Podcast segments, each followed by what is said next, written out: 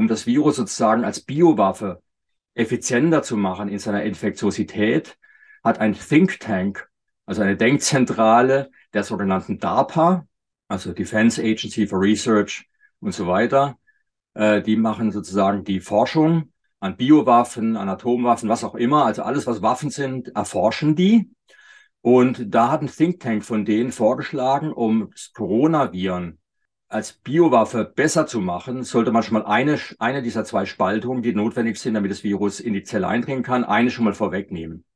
Idealerweise, wir bauen eine Furin-Spaltstelle in das Spike-Protein ein. Das war der Vorschlag. Eine solche Furin, Furin muss man sagen, ist ein, ein Enzym, das jeder, das unsere Körperzellen haben. Das heißt, es macht Schnipp und das Spike-Protein wird in zwei Teile geteilt. Und damit wird das Virus infektiöser und als Biowaffe besser zu verwenden. Offiziell, das war 2018, offiziell hat die DARPA gesagt, das machen wir nicht. Realität ist allerdings, dass eine Furinspaltstelle dann im Coronavirus auftauchte. Und zwar genau mitten im Spike-Protein. Und diese Spike-Protein-Sequenz, also die im Gen vom Spike-Protein für diese Furinspaltstelle, also für diese Schnittstelle kodiert, die wurde 2016 schon patentiert von Moderna. Und die besteht aus 19 Buchstaben. Und die Wahrscheinlichkeit, dass jetzt 19 Buchstaben in der perfekten Reihenfolge und Sequenz irgendwo zufällig auftreten, ist so, wie wenn man, keine Ahnung, ich habe es nicht ausgerechnet, aber ich glaube, zehn Lottogewinne hintereinander mit sechs richtigen ist wahrscheinlicher. Ja, und deswegen äh, muss man davon ausgehen, diese Moderna-Sequenz wurde dort eingebaut in Wuhan und mit der Idee der Biowaffe. Okay, der Einbau dieser Furinspaltstelle ist der ultimative und dauerhafteste Eingriff in das autobiografische Gedächtnis, in die Produktion dieser äh, für uns lebenswichtigen Indexneurone. Und das zeige ich jetzt in diesem Buch eben auf, dass das noch dazu kommt. Und dieser Aufruf, der gerade vor drei, vier Tagen wieder war im Ärzte, in der Ärztezeitung, ich kriege die ja regelmäßig, wir sollen jetzt wieder an die Impfung denken im Herbst, äh, Corona, am besten noch gleichzeitig mit Influenza, Doppelimpfung, auch mRNA, ganz neu auf dem Markt. Äh, regelmäßige Impfung und am besten Jugendliche auch impfen auf Label. Und ich habe mich auch schon gefragt, wieso impft man Menschen, die so jung sind, ja, Kinder, ja, Babys, ja, Schwangere, gar nicht Risikogruppen sind. Was ist der Sinn? Geht es wirklich nur um Geld verdienen an der Impfung?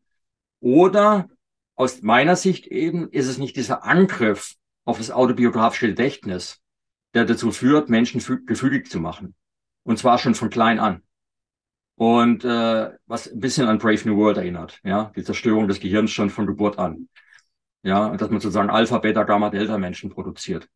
Was mich eben ganz früh dann gewundert hat, ist das Einbau dieser Furinspaltstelle unter dem Aspekt, was hat es bewirkt es noch, außer dem Umstand, dass das Virus äh, dadurch etwas infektiöser wird. Und äh, weil mir eben bekannt war aus, äh, aufgrund meiner Forschung, äh, dass äh, was alles sozusagen bewirkt, dass die Neurogenese im Hippocampus, also die Produktion der Indexneurone, die für, für unser Selbstbewertgefühl, unser Selbstbewusstsein, unsere Na Denkfähigkeit, all diese Faktoren, die so wichtige Fakultäten sind, mit denen wir durchs Leben schreiten.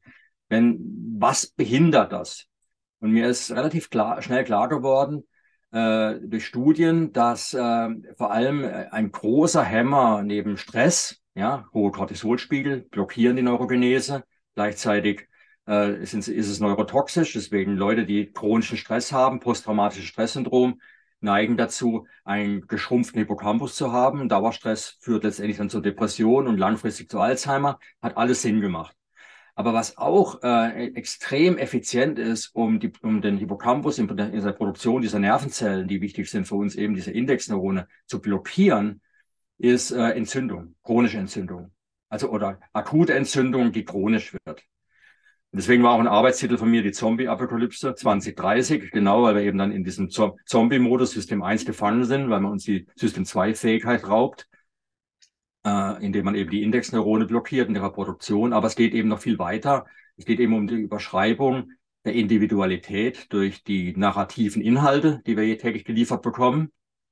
Und jetzt eben so, wenn wir jetzt die Indexneuronenproduktion blockieren, durch die, die Maßnahmen, die wir bei Corona erlebt haben, und vor allem durch die chronischen Injektionen von Spike, äh, dann und das Überschreiben dann dies, durch diesen, diesen permanenten Krieg, den wir außen führen gegen alles Mögliche, der aber eigentlich ein Krieg gegen unser Gehirn ist, dann verlieren wir immer mehr autobiografische Gedächtnisinhalte. Das heißt, unser mentales Immunsystem bricht zusammen.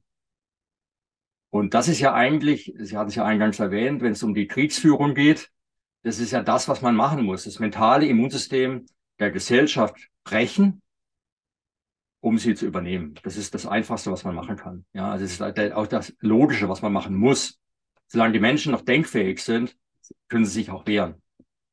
Das ist der eine Aspekt. Der andere Aspekt ist, dass man ja mit 2030er eben plant, das kann man ja auch der Bundesregierung nachlesen, dass man immer mehr in eine KI-Überwachung der Gesellschaft geht.